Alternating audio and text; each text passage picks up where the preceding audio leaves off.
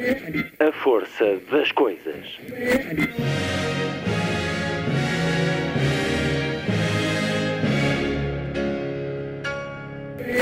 Welcome to the 109th last night of the proms.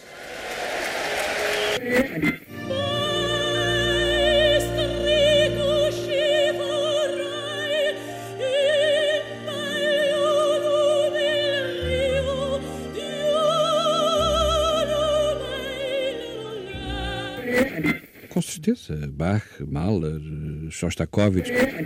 Um programa de Luís Caetano.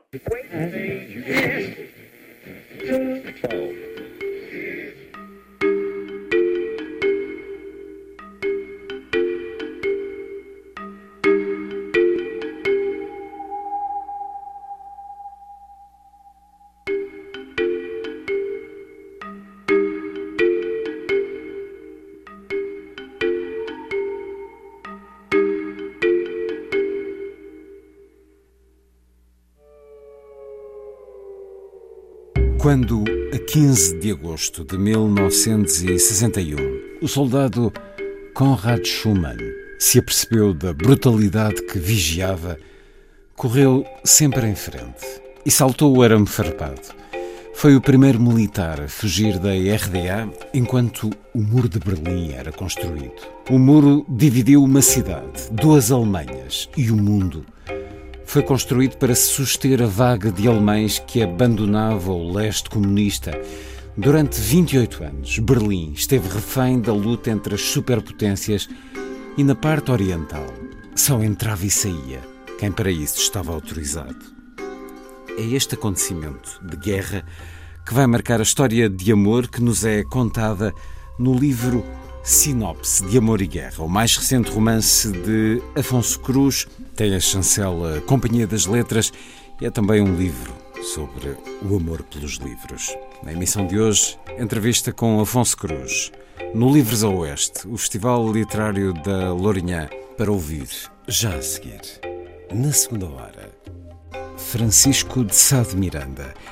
A propósito da monumental edição que a imprensa nacional acaba de publicar, 1800 páginas, património literário que nos permite aceder a toda a obra poética do escritor renascentista, com poemas inéditos e novas versões de outros já conhecidos, a obra de um revolucionário da poesia que tem a edição de José Camões e Filipa de Freitas com textos e colaborações de outros autores e investigadores de hoje e de antanho, José Camões e Filipa de Freitas, e muito Francisco de Sá de Miranda. Para ouvir, na segunda hora desta emissão, que termina como sempre com o Lilliput, o pequeno grande mundo dos livros para os mais novos, aqui percorrido por Sandy Gageiro. Sábado, 4 de junho. Muito boa tarde. Esta é a força das coisas.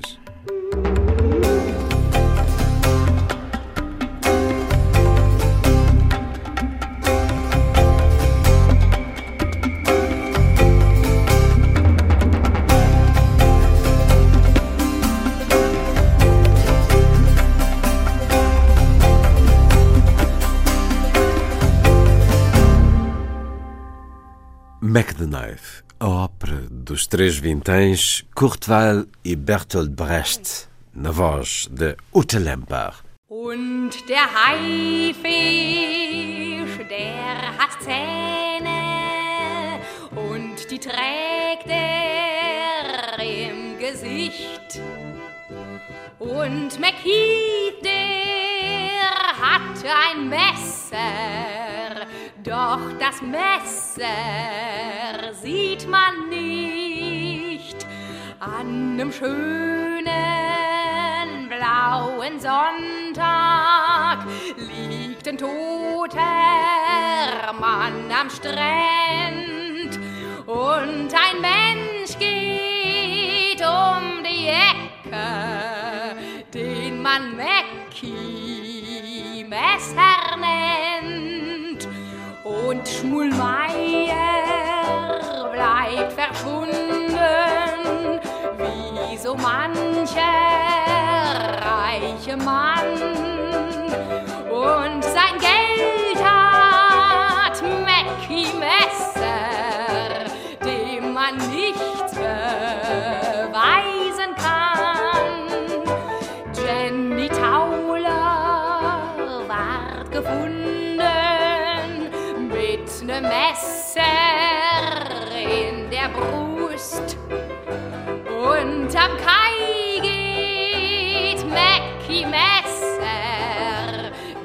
von allem nichts gewusst. Und das große Feuer in Soho, sieben Kinder und ein Greis in der Menge Mackie Messer, den man nicht fragt und Und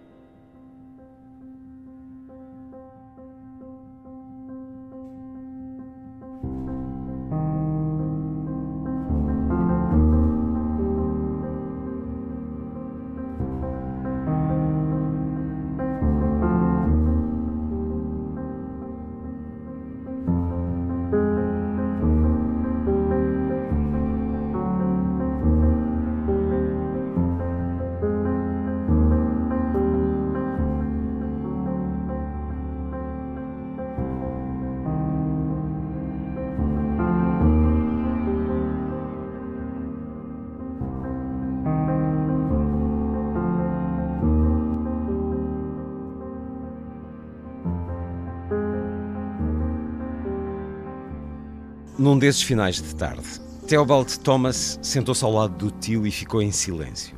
Nenhum dos dois disse nada.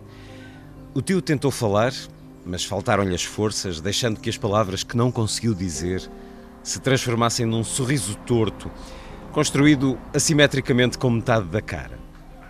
Quando se despediu, encontrou a tia na sala a olhar pela janela. Eu trabalhava num restaurante antes de conhecer o teu tio. E ele, um dia, depois de almoçar, esqueceu-se de um livro em cima da mesa, ou fingiu esquecer-se. Sempre foi muito romântico. Há pessoas que oferecem perfumes ou flores, mas ele não. Ele sabia que um livro é mais eloquente. Um livro fala por nós. Diz exatamente aquilo que queremos dizer, mas não sabemos. Enfim, deixou um livro esquecido para me dizer aquilo que sentia. E eu, mal li o título, soube que tinha sido atacada pelo destino. O livro não falava apenas dele, falava de todos nós. Chamava-se Sinopse de Amor e Guerra. E era isso mesmo. Abri ao acaso e li que as guerras nunca acabam, são eternas. Não me lembro das palavras exatas, a minha memória anda de bengala, mas era mais ou menos isto. Sim, era mais ou menos isto. Se um ingênuo julga que as guerras acabam quando a paz retorna, está muito enganado. A partir do momento em que a porta de uma guerra se abre, nunca mais se fecha. Acontece o mesmo com o amor.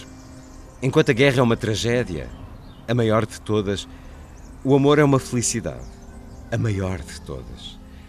Mas há algo em comum. Quando se ausentam, qualquer um deles deixa uma ferida eterna na proporção da perda que oferecem. É que a guerra não nos fere diretamente, fere-nos porque nos rouba o amor, leva o irmão, o amigo, a filha, o pai, a avó.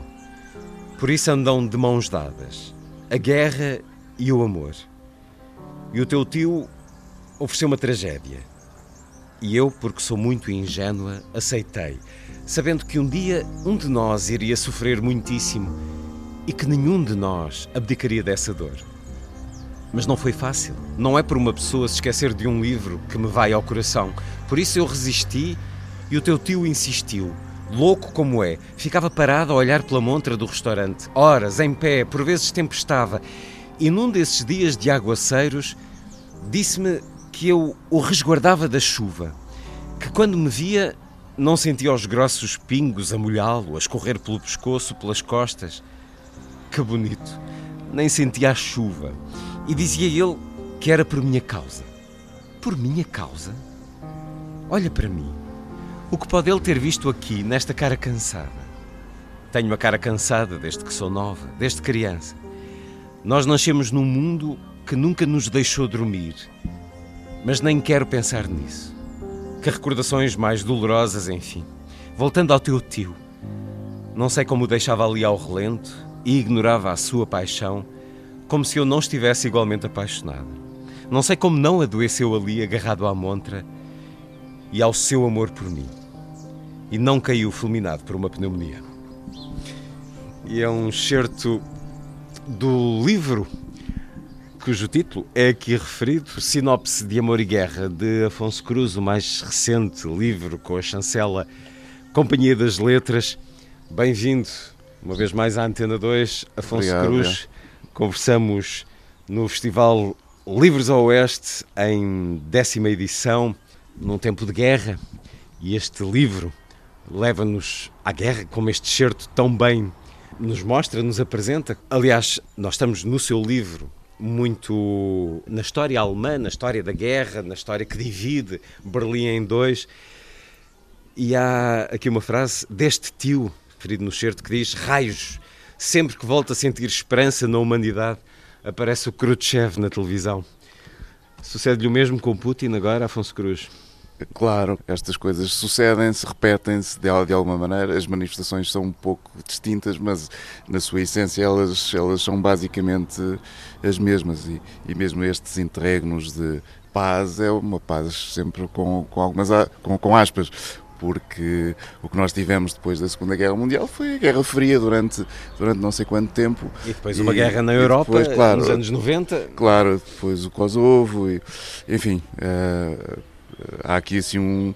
E, e, e há aqui zonas de, de, grande tensão, com, com fronteiras artificiais, políticas que, que, não, que não vão em, ao encontro das, das, das necessidades da, quer das populações, quer, quer da sua própria cultura, da língua, etc. E claro, à medida que se vão acumulando cicatrizes, feridas, algumas, algumas são impossíveis de sanar, ou, ou, ou pelo menos muito difíceis. No entanto, estávamos se calhar já distraídos, habituados, porque é verdade que houve outras agressões da Rússia nos últimos anos, mas a Europa, por exemplo, estava muito plácida com Putin, como não cumprindo o que este tio diz em relação a Khrushchev, porque a Europa devia ficar assim quando Putin aparecia. Putin agrediu sim, ao longo e acho de uma anos. maneira geral, sim, acho que é a opinião generalizada é essa, ainda com, com, algumas exceções, porque há sempre, há, sempre, há sempre pessoas a olhar de maneira, de maneira diferente, para não dizer outras coisas. Acaba por comentar a guerra, mas na Antena 2, Afonso Cruz tem pensado muito sobre aqueles que se amam na Ucrânia, se debaixo de, das bombas são, são... é possível o amor? É sempre, ainda que haja situações que são inevitavelmente irreversíveis e, portanto, enfim, cuja, cuja dor e cujo, cujo peso para o, para o resto das, das, vidas de determinadas pessoas e famílias são, são, são enormes. Dizer, e, e mais, do mais do que isso, a, a guerra tem esta esta característica que é um, é um mal generalizado, uh, uh, aplicado em, em, massa, não é? não é uma pessoa que faz uma, uma coisa qualquer, é, é uma, uma ação concertada de, de, que envolve milhares de pessoas, ou pelo menos muita gente. E, e, nesse, e, e, mais, não é, não é comparável às catástrofes naturais, etc., porque aqui há, há volição envolvida, portanto, há, há arbítrio. E, se existe guerra é porque alguém a quer, e, isso é, é muito mais assustador em termos, em termos éticos, claro. É porque alguém a provoca e porque é preciso depois claro. resistir.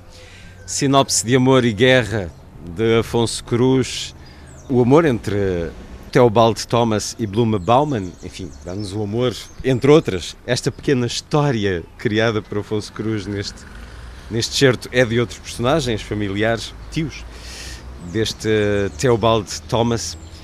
Um livro que nos diz geografias de Berlim como identidade. Qual é o roteiro que está a fazer na ficção Afonso Cruz, depois de Princípio de Karanina ter lançado estas geografias, aí uh, Vietnã, Camboja, qual, o que é que Sim. surge? Qual é a identi- identidade das geografias A nesse- ideia- a no ideia- princípio de A ideia é que o lugar é, é um protagonista, Hum. e, portanto tem uma influência muito grande na história que é contada e, e- e possivelmente não seria possível fazê-lo sem o, sem o lugar, sem a, sem a, a geografia estar, a- estar envolvida. No, no caso anterior, que também tem algo que ver com, com este livro, eh, ainda que não haja um muro, um muro físico, há um muro, um muro psicológico, moral, etc. Sim, que tem que ver com a distância, com o outro, com Há Alguém que cria um muro à sua Exato, volta, mas um muro. Sim, sim. E que lida muito com a distância, por isso a ideia de Cochinchina Hum. um, é ser, ser fundamental, porque nós usamos eh, quase como um lugar mítico, eh, um lugar que está para lá do, do, do longe, para lá do, do lugar mais, mais longínquo. Um, e nesse caso é quase um meta-lugar, está, está sempre para, para lá daquilo que nós imaginamos ser, ser o, o, o máximo da, da distância. O muro provoca a mesma coisa, Sim, quer dizer, é, é- é essa impossibilidade de, de chegar ao, ao outro lado. E nesse sentido, estes dois livros tocam-se de alguma maneira. Eh, ainda que esta história eu, já, eu, eu conheço há muitos anos e, e sempre me fascinou ehm, os contornos duvidosos, eh, morais, éticos que ela, que ela envolve. A história deste livro é verídica? Uh, sim, não, não, as personagens não, nem o, o que aconteceu propriamente, eh, eh, enfim, não na sua caracterização, e na- mas, mas o mecanismo da, da história, o casal separado, Atenção, não posso não- contar não muito mais, contar há mas, mas essa parte sim, é, O é- casal é separado verdadeira. pelo muro de Berlim, isso é, Sim, sim, sim, é sim. nos dito. Aliás, eu, eu conheci depois- várias, várias, vários Hum. casos desses e, e agora, e quando escrevi esse livro, o primeiro esboço, eu estava numa residência em Berlim e, e conheci, porque ele me contatou, um, um homem que tinha escavado túneis eh, logo a seguir à construção do, do muro, na, na- década de 60. Ele e a namorada tinham ido eh, para o lado de- eh, oriental na, na noite em que, em que Berlim foi separada. eh, que foi uma surpresa e foi de, madrugada. Tinham ido ao cinema. É, eles, eh, eles são referidos aqui. Um casal que vai ao Sim, cinema Exato, e ficam, que e ficam, e ficam separados. E era um caso relativamente comum. eh, outros tinha que ver com, com familiares, de outro tipo de relações, etc. Mas, mas houve ali casos muito, muito dramáticos nesta, nesta coisa tão, tão repentina que foi essa divisão de Berlim. Bom, Berlim já estava dividido, os setores eram, eram todos divididos, mas, mas as pessoas circulavam e de repente isso deixou de ser possível. É um muro que vai marcar a história ah, desde a sua construção. Sabia-se que, que ele poderia surgir a qualquer momento, mas nesse dia, 13 de agosto de 61, ah, o mundo ficou estupefacto com a, a imediatez da, da separação, muito mais, obviamente, os berlinenses. Claro. Sobre a divisão, não resisto a ler aqui, hum, enfim, um certo um pouco mais longo que Afonso Cruz nos propõe eh, num capítulo eh, com o título Spartak, os Aufstand. Mal saiu da escola naquela tarde, Teobaldo visitou os tios na livraria Schneider und Weber, fazendo o caminho a pé. Chovia abundantemente.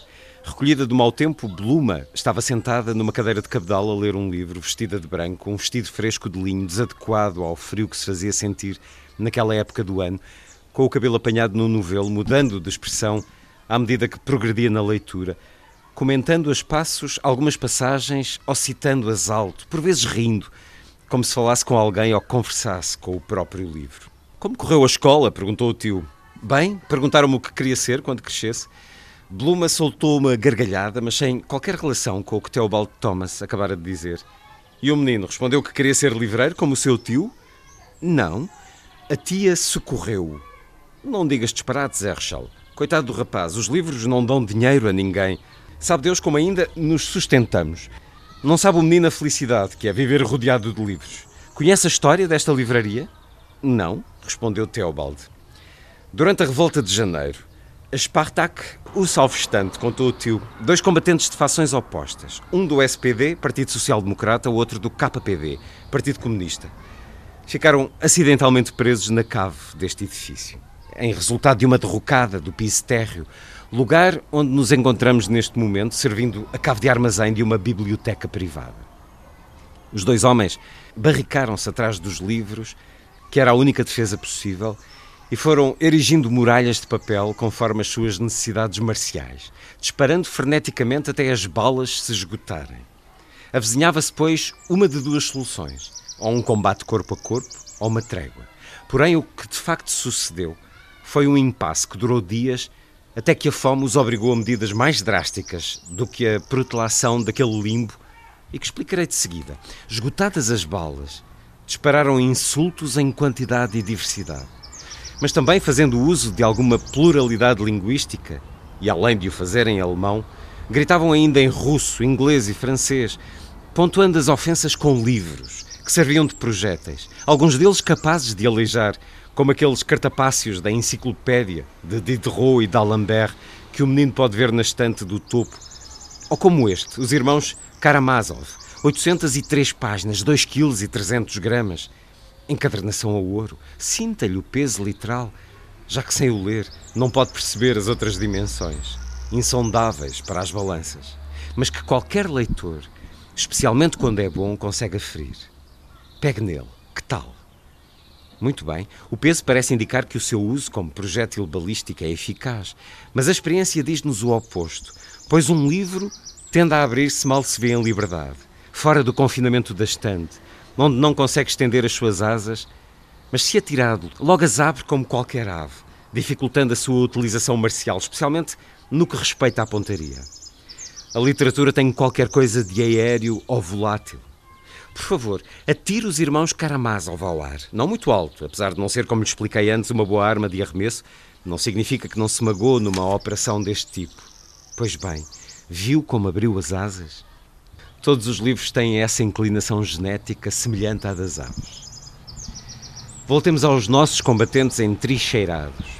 Ao segundo dia, ainda a fome e a sede não os oprimiam, pelo menos mais do que a proximidade a que se encontravam, e o aborrecimento que se impôs e os atacou logo após o cansaço ter posto fim aos insultos gritados e ao desajeitado arremesso de livros.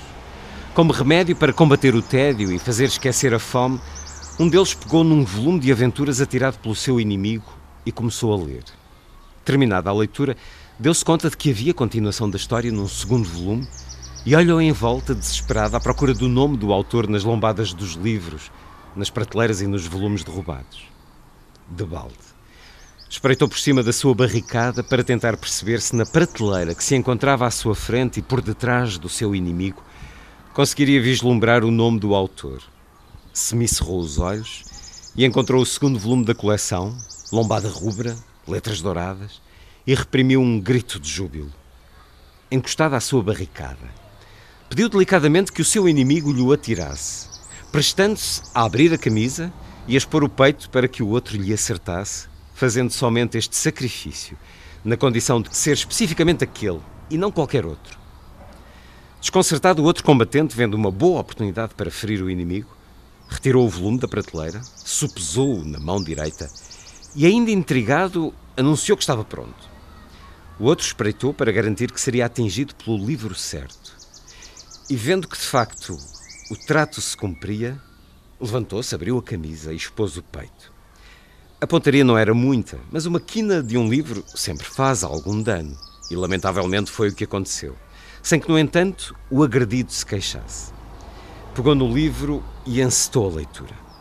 A curiosidade do outro assoberbou-o de tal forma que não conseguiu evitar perguntar a razão da escolha daquele livro e não um diferente, tendo obtido como resposta: Li o primeiro volume e não consigo parar de ler. Depois de uns minutos de silêncio, o outro pediu que lhe fosse atirado o primeiro volume. Mais uns minutos de silêncio. O livro voou então na direção da outra barricada. Ao quinto dia, uma equipa de salvamento furou os escombros, encontrando os dois homens sentados, lado a lado, a ler. Um chamado Schneider e outro Weber. Isso é verdade? Perguntou Theobald. A mais pura das verdades. Intrometeu-se Bluma. E apetece, apetece quase perguntar a Afonso Cruz se isto alguma vez foi verdade, de facto, porque é uma magnífica história para o nome de uma livraria. Não, mas eu gostava muito que a ideia de que os livros possam pacificar fações seria, seria excelente. Isto dá-nos uma imagem da, enfim, daquilo que gostamos, é, quase que idilicamente, ingenuamente, de que os livros podem fazer Sim, isto, claro, podem claro. acabar com as guerras. Há muito essa ideia de que eh, eh, quanto mais lemos, quanto mais educados, cultos, etc., mais, mais nos pacificamos ou de algum modo melhor compreendemos o outro, etc. O que neste, neste Mas- país mas não é bem verdade, Exato, é? e sabemos que, enfim, os- as, as, as alterações são, são muito lentas. Até pode, pode ser verdade, mas, mas a um ritmo exasperante. Eh, Nós gostaríamos que fosse, fosse obviamente, muito, muito mais rápido. E o que, e o que nós eh, testemunhamos é, que- é que é, é essa, essa lentidão é, é Procura livrarias nos países que visita Afonso Cruz. Quase sempre, sim, sim. Eh, bem, eh, depende também do, do país e, do- e se, e se consigo comprar algum livro, porque posso não conhecer a língua e não, não, não me adianta muito. Gosto de ver as capas, eh, mais ou menos como é, como é que tratam o, o livro, como é que eles são publicados, qual é o tipo de, de edição que fazem de, de determinados. E, e nesse sentido, sim, sim. sim. Conversávamos antes de gravar esta conversa sobre a sua estada recente na Colômbia, uma de muitas que anualmente costuma ter, este ano serão três, e a forma como deixou impressionado, a maneira como eles vibram com, com os livros, com os escritores, enfim, outros escritores portugueses partilharam já essas histórias aqui, nos, por exemplo, nos festivais de poesia, mas eh, aquilo que me contou foi de facto extraordinário sobre como milhares de alunos se sentam a, a escutá-lo e, e as livrarias como são na Colômbia? Há livrarias muito, muito boas, de, de todos os tipos. Eh, livrarias independentes, eh, pequenas, eh, que servem um bairro e, e, portanto, têm assim, um alcance eh, local, mas há livrarias enormes, enormes. Há cadeias de livrarias, mas há Há muito também livraria cadeias, bairro. cadeias, cadeias de livraria livrarias. que em Portugal se está a perder, a livraria de bairro, por exemplo. Sim, estão -se, eh, reabrem com alguma, com alguma frequência, eh, vão aparecendo eh, com aquele charme de- quase de, de- de uma casa em que nós entramos dentro da, da casa de alguém e não, e não num, num, No estabelecimento num comercial. estabelecimento comercial, precisamente. E depois há, há livrarias muito grandes e, e com uma vantagem clara em relação a nós, que é venderem os- todos os livros que são publicados em, em países de língua espanhola, o que lhes permite ter uma diversidade eh, gigante. É outro, Portanto, é outro mercado. Sim, sim. Sinopse de Amor e Guerra de Afonso Cruz, a edição Companhia das Letras. Um livro com uma bela fotografia de capa. Foi tirada na alguma- casa onde fiz a residência, precisamente. Em Berlim. Sim. Esta fotografia é sua, tal como outras fotografias que depois, não muitas, mas eh, Sim, de separadores. são, sim. são variantes desta, são evolução. Há conversa com Afonso Cruz, escritor, ilustrador, realizador, músico, designer. E a fotografia, qual é o lugar dela na sua vida? Ah, enfim, sempre eu sempre tive uma ligação relativamente Com próxima à fotografia, porque o meu avô e o meu pai fotógrafos e o meu avô foi a vida toda, desde, desde que começou a trabalhar até, até morrer. E, e, portanto Esta- foi uma das primeiras áreas artísticas a, a que tive acesso e, e, e, portanto sempre, sempre me acompanhou. Depois estudei também fotografia, mas também passei aqui um período ah, em que tive uma reação. ah, acho que acontece muito, ou pelo menos não é assim tão incomum ah, nós, determinadas pessoas que nascem em determinados meios depois reagirem a- a- a- em relação ao, ao seu próprio contexto. Mas, depois da- reagir, da, reagir no sentido de aproximar ou afastar? de afastar, afastar. Ah, tive- a tive- fotografia marca a sua família, o seu pai, aquilo que, no- que nos é contado aqui sobre Sim, sim, do- alguém que fica impressionado porque revela muitas fotografias em pouco tempo e vai estudar. Essa história é, é verdade. de É, facto, mas é da sua que- família? O meu pai, sim, sim. Foi estudar para a Alemanha? Sim, sim, sim, exatamente no, no, no início dos anos 60, eh, precisamente. E, portanto, a vida dele foi eh, de, marcada pela fotografia? Sim, sim, sim, sim. Depois deixou de, de, de trabalhar com a fotografia, mas sim. Apesar os dessa formação tão, Sim, os primeiros anos foi... tão foram- intensa sim, na Alemanha? Sim, sim, sim. E, Então o Afonso cresceu com, com alguém a mostrar-lhe. O livro é dedicado ao seu pai, nomeadamente. Sim, sim. A mostrar-lhe a força da, da fotografia, da imagem, a partilhar consigo esse fascínio. Sim, sim, sim. Eu, eu passava também os, os verões com, com o meu avô, as, as primeiras vezes que, que. E passava muito tempo. Na, ele tinha uma loja de fotografia e um estúdio no centro da Figueira da Foz, junto, junto ao casino, e passava uma boa parte das minhas férias na- dentro, da, Da loja. dentro daquela loja. E ajudavam? Portanto, eu fui, sim, ajudava com, como, como podia. A fazer o quê? Várias coisas, às vezes estava na caixa, outras vezes ia ver como é que se retocava, ou, ou, eh, estender os, os negativos e Também disparava a arrumar, máquina ou não? Nunca? também, Fotos sim, tipo sim, passe sim. tratava disso? não, não, não, mas, mas o meu avô sempre me pôs máquinas eh, e tenho fotografias muito, muito pequenito com, com máquinas de médio formato eh, penduradas ao, ao peito e portanto tirava com, com fotografias com muita, com muita frequência. A certa altura pensou fazer da fotografia vida? Não, nunca pensei nisso. Na verdade, eu sempre, sempre pensei vir a ser um autor de banda desenhada, uma coisa qualquer desse tipo, quando era adolescente. E, ahm, e, portanto, a fotografia existia como um ambiente, mas, mas não era propriamente uma, uma ambição. Então porquê é que na residência literária em Berlim faz quase que um pequeno ensaio Não, fotográfico? depois, depois comecei a fazer as pazes com a, com a fotografia. Também teve que ver com a morte do, do meu avô, eh, enfim, uma série de coisas talvez que me tenham reaproximado. Eh, houve, houve muitos anos em que viajei, por exemplo, sem, sem levar a máquina fotográfica, sem levar a câmara, ehm, por, por vários motivos. E, também, e não me arrependo desse, desse, desse período, desse Esse tempo.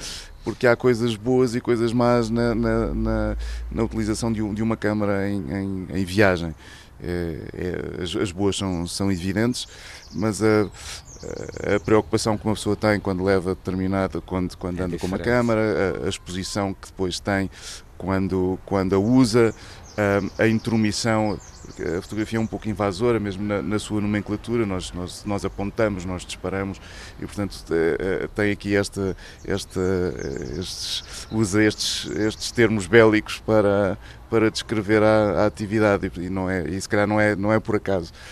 Então, nesse sentido, ac- acaba por ser mais pacífico viajar sem, sem câmara e, e, e, por outro lado, também nos obrigam a uma atenção redobrada, porque, como não temos maneira de gravar ah, ah, as, as impressões visuais que vamos, que vamos tendo, ah, eu, pelo menos, obrigava-me a parar e a, e a tentar reter ah, aquilo que estava a experimentar. E agora usa o telemóvel para isso ou não? Ou não substitui uma câmara? Mais ou menos. Bom, enfim, para coisas que, que não, se- não é propriamente um objeto artístico, mas simplesmente para me lembrar de, de- de determinadas coisas, serve perfeitamente, é mais, mais do que suficiente. Se, se queremos imprimir uma coisa, já, com um formato grande, etc., é melhor levar uma, uma câmara. A, a definição é, ainda é muito, muito melhor. Depende das câmaras, evidentemente. E também já agora dos telefones. Muito. Mas há aqui uma narrativa fotográfica ou apenas ilustrativa neste livro? É uma ilustração, são naturezas mortas e tinha tudo que ver também com, com o o livro de alguma maneira. É uma, é uma, é uma- é metáfora de, de alguma coisa, de alguma coisa que, que, que morre aqui no, aqui no meio pela, pela, pela separação. Com mais ou menos água a Sim, dar vida. sim, sim. Eh, enfim, olhando a foto da capa. Sinopse de Amor e Guerra de Afonso Cruz, já aqui lidos dois belos momentos a cumprir. O título é um livro muito a sublinhar o amor pelos livros, pelas palavras, pela literatura. Esta relação que será hum, rasgada pela construção do Muro de Berlim de Theobald Thomas e Bluma Bauman.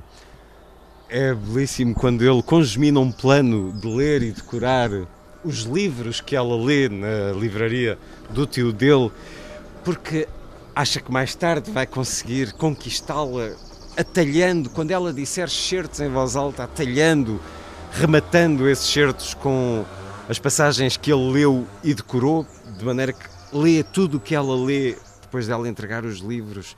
E a verdade é que isso vai surtir efeito. Isto é só mesmo na ficção, Afonso Cruz. Ou conhece pessoas que ainda sabem certos longos literários que são capazes de atalhar o último verso de um longo poema. Li isto e pensei, mas bom, estas É, pessoas existem eu, eu ainda. Acho, eu acho que é, que é ficção, eh, ainda que por vezes eh, aconteça que as pessoas se encontram graças aos livros, graças a uma citação, Muito. porque conhecem a mesma, a mesma frase ou porque aquela frase suscitou algo e, e, e É um ponto de decoraram. encontro- os e- livros são um ponto de encontro muito forte. Podem ser, quando- sim, sim. Aliás, no, no, no livro que eu publiquei o ano passado, O Vício dos Livros, Sim, falo disso mesmo. Curiosamente, com um jornalista colombiano que me contactou eh, a determinada altura porque disse que graças a um, a um- a um- dos meus livros se, se- se- se ia casar. E, portanto, E de, eh, que- de que maneira esse encontro tinha acontecido? porque estavam a ler o mesmo, o mesmo livro, portanto, dois, dois, dois jornalistas que estavam a ler o mesmo livro e se, e se apaixonaram graças ao, ao, ao livro. Portanto, aqui- isso foi, uma- foi um convite voz- para, para o casamento ou não? Não, mas depois. eh, Visitou-os? Sim, sim, sim. Depois eh, fiz- eh, criámos ali um encontro de surpresa com, com ela, que não fazia ideia, e encontramos mais tarde na, em Bogotá eh, para, para depois conversarmos um, um pouco. E agora estive com ele outra vez na, eh, desta, desta, desta última visita à, à, à Feira do Livro. E hum, ainda que no, no, no, no vício dos livros eu, eu diga, bom, enfim, isto não é necessariamente um elogio, pode ser um aviso. isto dos livros nos casarem. É uma bela história. A perfeição de uma relação pode ser demonstrada pelo modo como lidamos com o silêncio. Se não provoca desconforto, então podemos concluir objetivamente que estamos perante uma ligação madura e perfeita. Se por outro lado houver exigência de palavras para quebrar o silêncio, podemos concluir que a essa relação falta um caroço, uma essência que une as pessoas de forma sólida. Gosta de escrever sobre o humor, Afonso Cruz?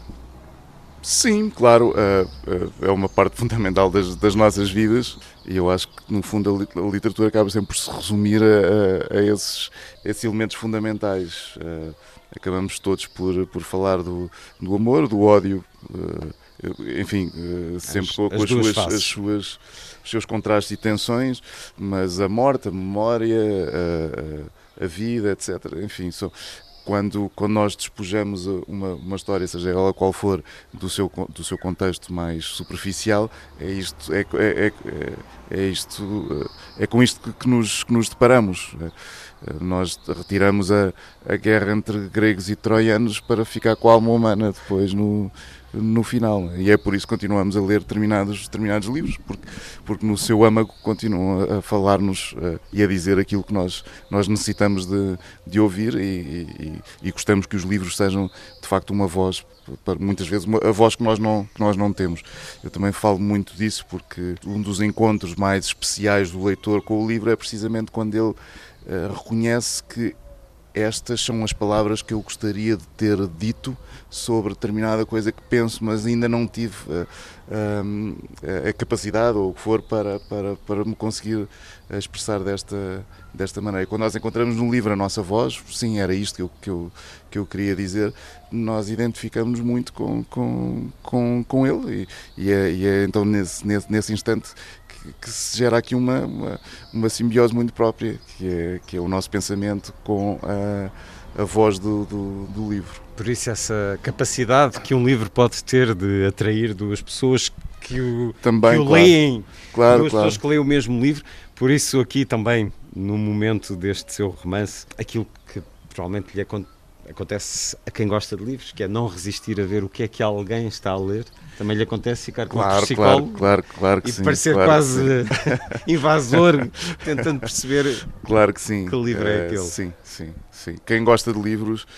Aliás, ontem estávamos a falar numa, numa biblioteca e ainda para mais estávamos a falar de na distração. Lourinhã, e da- onde estamos, no Lourinhã, ao Oeste. sobre Leonor Xavier e, e estávamos e como estávamos numa numa biblioteca e ironicamente a falar de, de distração eu não consigo estar numa biblioteca sem estar a olhar para os livros Eh, ou seja a, a ler os títulos a, a ver que livros é que estão expostos etc e e tenho muita dificuldade, às vezes entro com, com amigos nu- numa li- livraria e tenho muita dificuldade em concentrar-me naquilo que me estão a dizer, porque começo automaticamente no modo de caçador de- paleolítico de, de- do, em, em relação às lombadas e ao- aos títulos e aos, e aos, e aos, e aos autores, etc.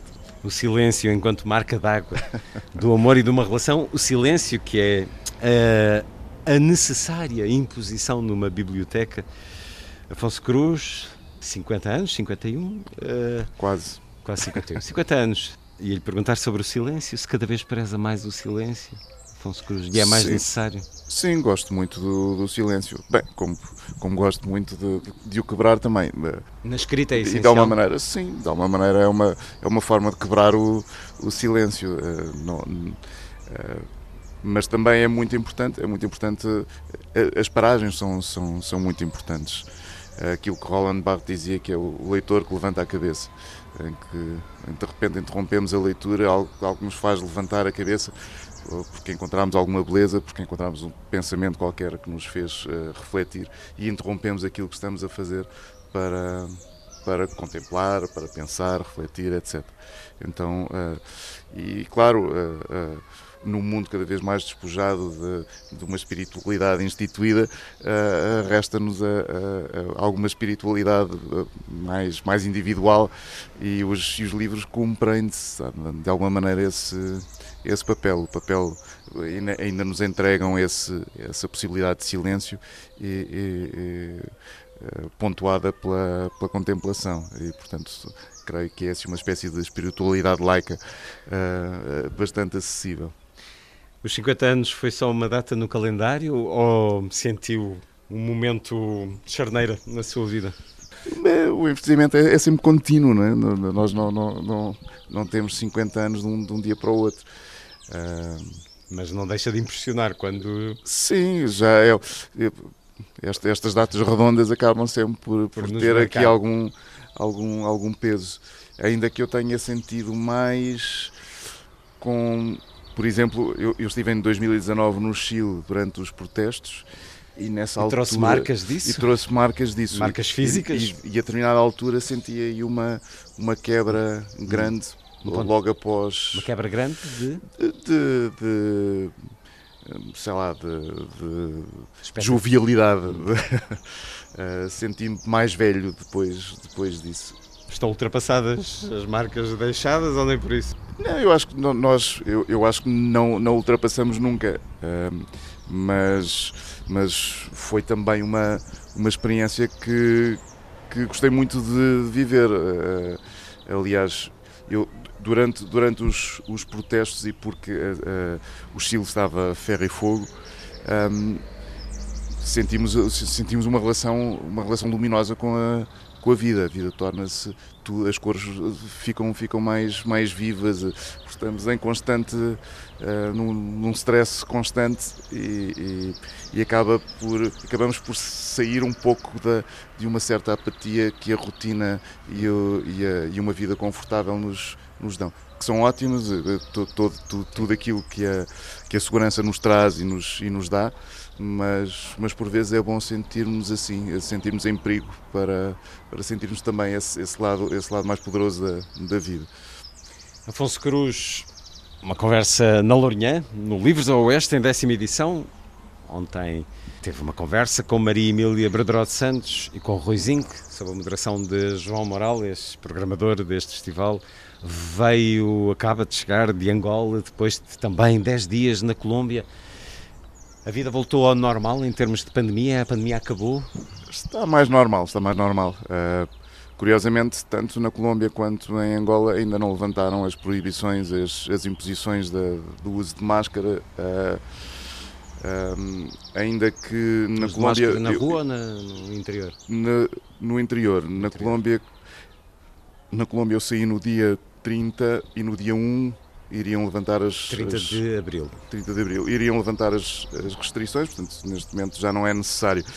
Ainda que na Colômbia as pessoas continuavam a usar máscara na, na rua e, e curiosamente muito mais civilizados em alguns, em alguns comportamentos do que em alguns países europeus.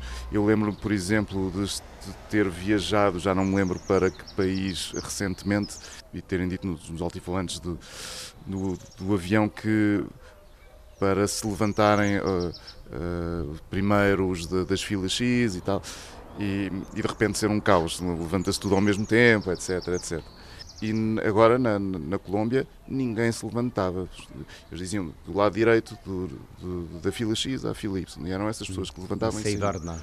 Toda a gente sentada, ninguém se levantava. E, e, de, certa, de certa maneira eh, acaba, acaba por, por ser surpreendente.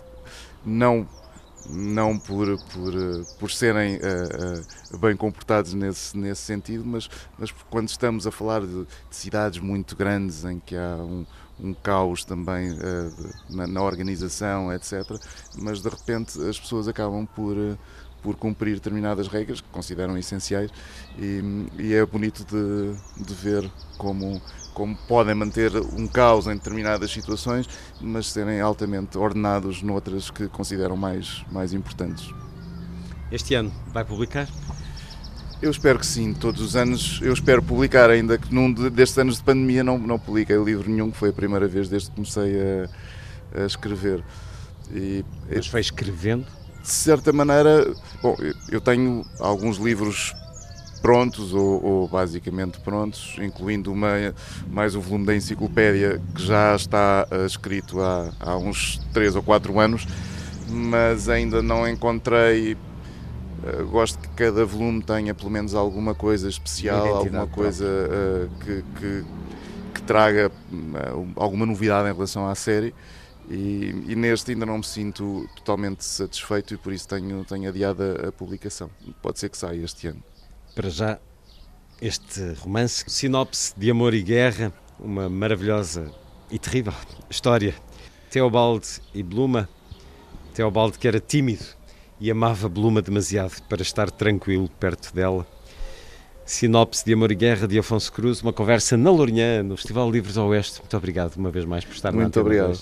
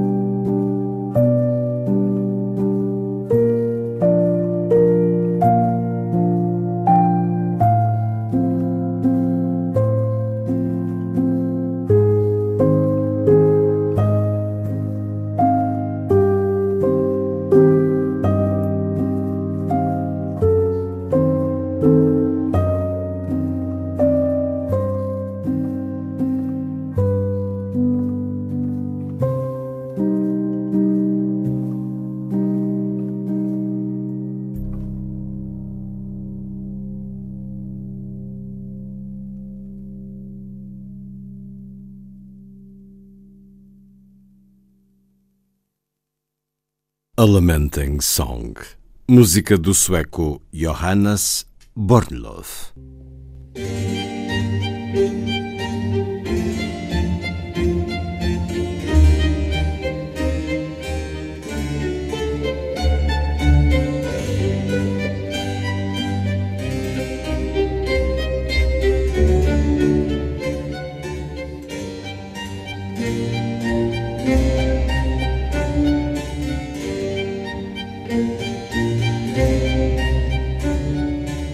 Força das coisas.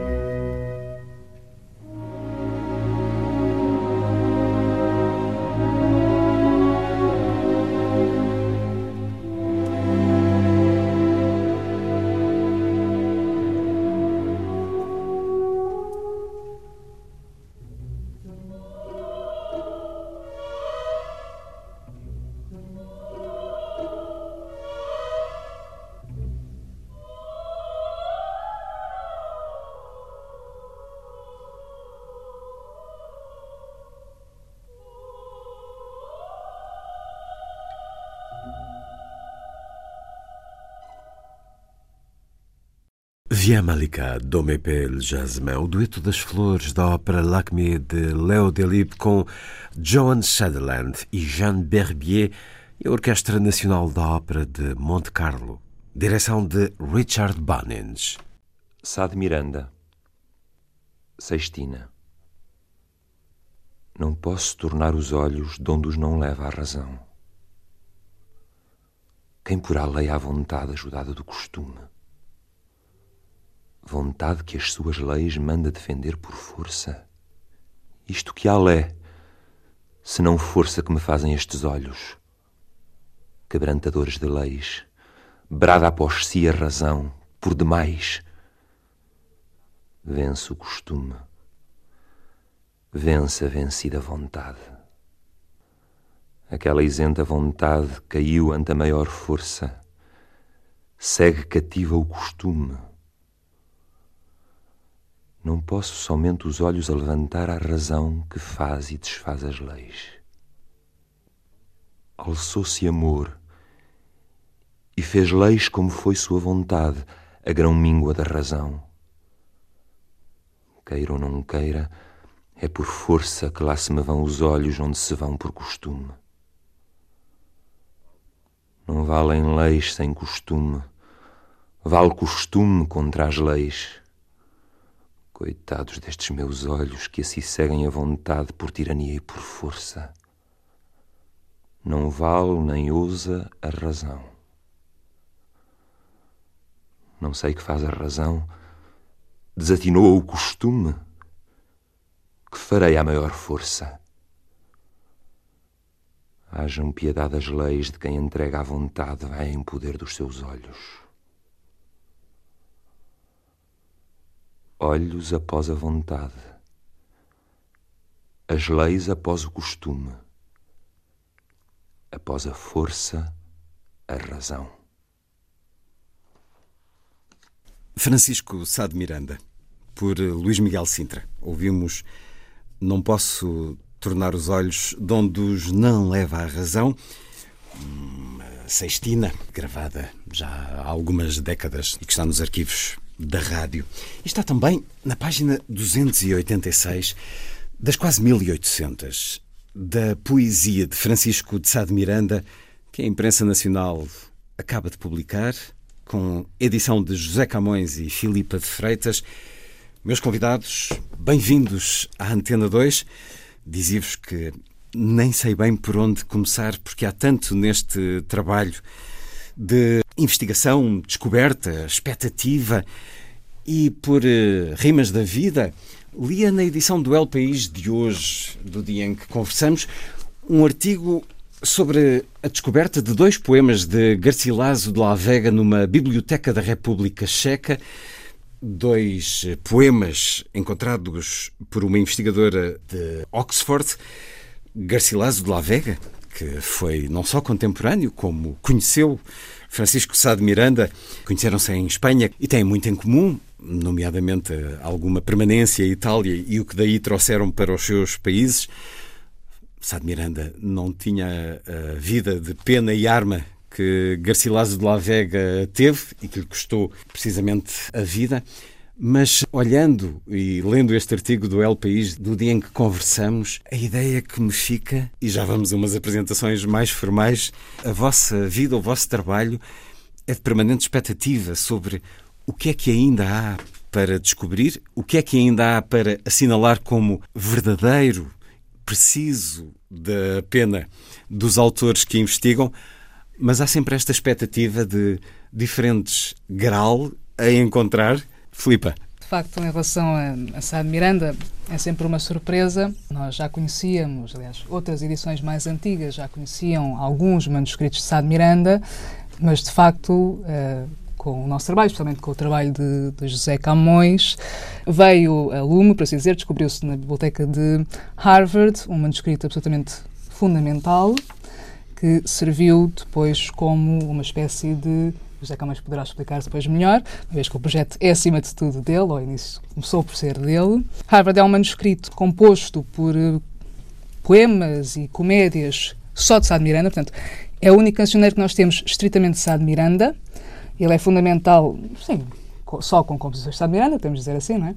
Ele é fundamental para, para a edição, mas não foi o único. Nós, de facto, descobriram-se outros, algumas composições inéditas. Reunimos uma série de manuscritos que alguns editores antigos já conheciam, outros que não tinham sido explorados ainda convenientemente e acrescentámos a isso as edições uh, mais significativas da poesia de Sá de Miranda. Portanto, as primeiras, a primeira edição, que é de 1595, a segunda de 1614 e depois as sátiras, que de facto reúnem uma série de composições. E o nosso trabalho consistiu, no fundo, em fazer o cotejo de tudo. Portanto, estamos a falar de quantos manuscritos? Chamam-lhes testemunhos, testemunhos as diferentes fontes, os diferentes fontes. cancioneiros, a poesia de Sá de Miranda que está na Biblioteca do Congresso, em Washington, sítios, na Biblioteca Nacional de Paris, ou na Biblioteca Nacional Francesa em uhum. Paris, na Biblioteca Nacional de Portugal, naturalmente, na Biblioteca Pública de Évora, na Biblioteca Universitária de Harvard. Então, mas esse manuscrito, eh, esse cancioneiro encontrado em Harvard, ele estava lá já identificado foi hum, fruto de um trabalho de investigação recente. Como é que isso aconteceu, José Camões? Ah, sim, foi, foi, foi mesmo um achado, eh, como exatamente o El País também noticia este Garcilaso. Uh, as composições do Garcilaso. Foi um achado durante um projeto que, que desenvolvo e ainda desenvolvo e comecei a desenvolver há décadas, de edição de todo o teatro português do século XVI. Está a ser publicado na ah, imprensa uh, nacional, uh, também uh, de Francisco Sá de Miranda e de outros. Exatamente, e foi na, eh, para fazer as comédias de Francisco Sá de Miranda, dirigia uma equipa que tinha como membros a, a Filipa, uhum. justamente, e a Isabel Pinto, que vasculhando na internet, com a vantagem de as bibliotecas importantes começarem nessa altura, isso foi início do século XXI, disponibilizarem os seus acervos uh, em catálogos uh, digitais e, encontrou-se uma referência a um manuscrito, a um cancioneiro de obras do excelente poeta uh, Francisco Sá de Miranda. E, e chamou-me a atenção o, o, facto de ter a palavra poeta. Penso que é a única referência a ele como poeta em, em manuscritos ou cancioneiros que organizam a sua, a sua obra. E, para além disso, tinha as comédias. Ou seja, os outros manuscritos, as outras fontes que se conhecem para uh, a poesia de, de Sá de Miranda, com exceção de uma outra que veio a ser encontrada uh, também antes de Harvard, mas, mas depois da, da, da, grande edição de Carolina Miquelis Vasconcelos e de Rodrigues Lapa também, foi o acaso de estarmos a trabalhar com as comédias e aquele manuscrito Vos levar às poesias. Levar às poesias e, sobretudo, ter uma das comédias numa versão absolutamente diferente de todas as hum. outras. E começou por aí. Este manuscrito vai ser importante. Vamos ver como. Um dos Graal, então, que se cruzaram convosco, dão-nos também testemunho nesta extraordinária edição. Falamos de uma monumental edição de quase 1800 páginas. Trata-se de património que nos permite aceder a toda a obra poética do escritor renascentista, com poemas inéditos e novas versões eh, de outros já conhecidos. É um trabalho que vai ser apresentado na Biblioteca da Imprensa Nacional no dia 5 de maio um trabalho que, enfim, já aqui começamos por escutar quão vasto pode ser na descoberta do que ainda pode uh, estar por uh, vir à luz do dia, mas também por sabermos de que é que se tratou exatamente, qual foi a forma escolhida por Francisco Sá de Miranda para aquilo que nos chega hoje. Um trabalho desenvolvido por eh, José Camões, investigador principal da Faculdade de Letras da Universidade de Lisboa, onde leciona no programa de pós-graduação em Estudos de Teatro. No Centro de Estudos de Teatro desenvolve investigação sobre a história do teatro em Portugal, estudos comparatistas do teatro ibérico do século de ouro e edição de teatro clássico português. Como editor do Teatro Clássico Português, tem vindo a publicar na imprensa nacional teatro completo, autores portugueses do século XVI. Já publicados oito volumes, Sá de Miranda, Afonso Álvares, Simão Machado, António Prestes, Henrique Aires Vitória. Três volumes com obras de autores anónimos, para além da edição das obras de Gil Vicente. Filipa de Freitas, eh, licenciada em Estudos Portugueses e lusófonos, mestre em Estudos Portugueses, com uma dissertação sobre Francisco Sá de Miranda, é mestre em Filosofia, doutorado em Filosofia, o seu mestrado, uma dissertação sobre Fernando Pessoa, Barão de Teve, esse suicida lúcido, muitos projetos sobre Fernando Pessoa, hum, nomeadamente Fausto, uma existência digital, Uh, tem também participado em diferentes edições das comédias de Francisco Sá de Miranda e na obra completa de Álvaro de Campos. Parceria responsável pela edição da poesia de Francisco de Sá de Miranda, agora na imprensa nacional, e vamos, vamos voltar a esse trabalho que muitas vezes escapa ao leitor. Ler aqui um pouco de um texto vosso. Desconhecem-se as possíveis fontes autógrafas que serviram de base às primeiras edições. Em janeiro de 1595, quando o impressor Manuel de Lira quis atestar a autenticidade do manuscrito autógrafo a partir do qual publicava a poesia completa de Sá de Miranda, foi Manuel de Carvalhais, criado de Dom Jerónimo de Castro, a quem se dedica o volume, levar o original e o respectivo transupto e traslado a Pero Carvalho, juiz ordinário em Braga, a fim de ser reconhecida a letra de Francisco de Sá de Miranda e confirmada a fidelidade da cópia de um dia para o outro foram chamadas testemunhas idóneas e lavrado o auto de aprovação. Em relação a este impresso, ficam por esclarecer os cinco anos que mediaram entre os requerimentos para impressão, agosto-setembro de 1589, e a respectiva licença, dezembro de 1594. Da dedicatória que Manuel de Lira endereça a Dom Jerónimo de Castro, infere-se que em 1595 as poesias de Sá de Miranda tinham larga circulação em cópias viciadas cabendo a esta impressão o restauro da sua forma genuína. Cerca de 20 anos mais tarde, em 1614, Domingos Fernandes, livreiro que patrocina a nova impressão das obras de Sá de Miranda por Vicente Álvares, vê-se na obrigação de justificar as divergências entre os textos que publica e os dados à estampa em 1595. Considera, por um lado, que Sá de Miranda apurou os seus textos sempre que os enviou ao príncipe e sendo as cópias daquelas remessas a base da edição de 1614, lógico seria que o novo livro apresentasse diferenças em relação ao original que serviu à edição de 1595. Por outro, e em sentido oposto, põe a hipótese de as variantes e emendas do cartapácio original se deverem a acrescentos do poeta posteriores às remessas um certo do vosso texto e esta palavra tão bonita, cartapácio, que a Corruptela, ou a, a adaptação popular, rebatizou de Catrapásio, um dos muitos textos que servem de apresentação a esta poesia completa de Francisco de Sá de Miranda. É, de facto, um livro monumental. Um dos textos, este escrito por vós, José Camões e Filipa de Freitas.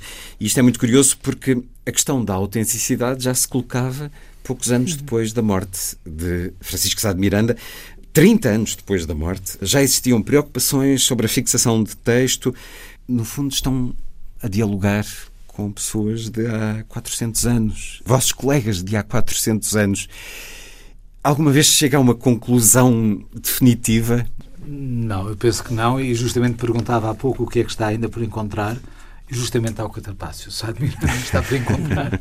Esse Isso grande iria livro. esclarecer muitas dúvidas, não só nossas, mas daquelas também que já há vários séculos uh, subsistiam. Existe algo manuscrito? Existe um manuscrito dele? Autógrafo, há, há, há manuscritos uh, Mas- mas administrativos, por Hum. exemplo, em relação às propriedades que tinha no creio. norte. Mas não da etc. poesia? Da poesia há um que é considerado autógrafo, eh, que a Carolina Miquelis. Vasconcelos Uhum. estudou, editou, foi, foi ela que o publicou pela primeira vez. Eu penso que sim, que é, Há 130 que é, anos.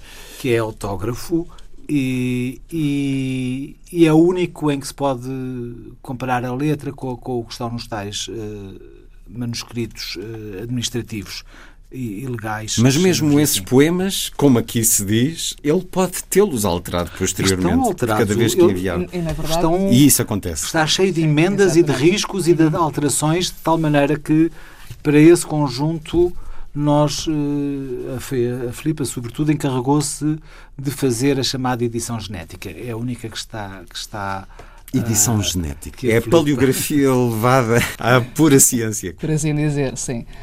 Porque de facto é, é o único manuscrito, como, como José Camas dizia, que apresenta tantas emendas, tantas variantes, uh, que pareceu-nos fundamental para o leitor de Sá Miranda, que tem interesse neste tipo de, de trabalho filológico, perceber, de alguma forma, sendo o único autógrafo, como é que Sá Miranda trabalhava. O que é que Sá Miranda fazia, como é que ele reescrevia, que opções é que ele daria ao leitor, ou que opções é que para ele, enquanto autor, seriam válidos. E para que isso ficasse registado, teríamos que fazer necessariamente uma espécie de aparato genético, portanto, que fugisse um bocadinho à norma daquilo que é depois o nosso aparato normal no resto da edição. Porque, de facto, em relação aos outros manuscritos, isso não se justifica. Mas no caso do autógrafo, pareceu-nos que era fundamental. E, e percebe-se que uma coisa interessante, e Sá Miranda fala disto também na sua própria poesia, que é o facto de ele ser um autor insatisfeito, que não é original, portanto, sabemos que também é mais ou menos um, um lugar comum do, dos poetas renascentistas, mas de facto. Uh, Sá Miranda falava em emendar constantemente a sua obra. E, e, de alguma forma, este, este autógrafo de, que está na Biblioteca Nacional vem comprovar um bocadinho isso. Infelizmente, é um autógrafo muito truncado, portanto, é um caderno em que faltam imensas folhas. Aquilo que nós temos realmente, das poucas composições que o caderno tem, mesmo essas estão incompletas.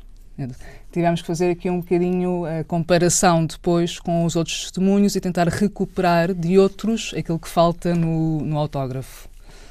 E é por isso que em muito em muitas páginas neste livro encontramos duas versões habitualmente. Exatamente.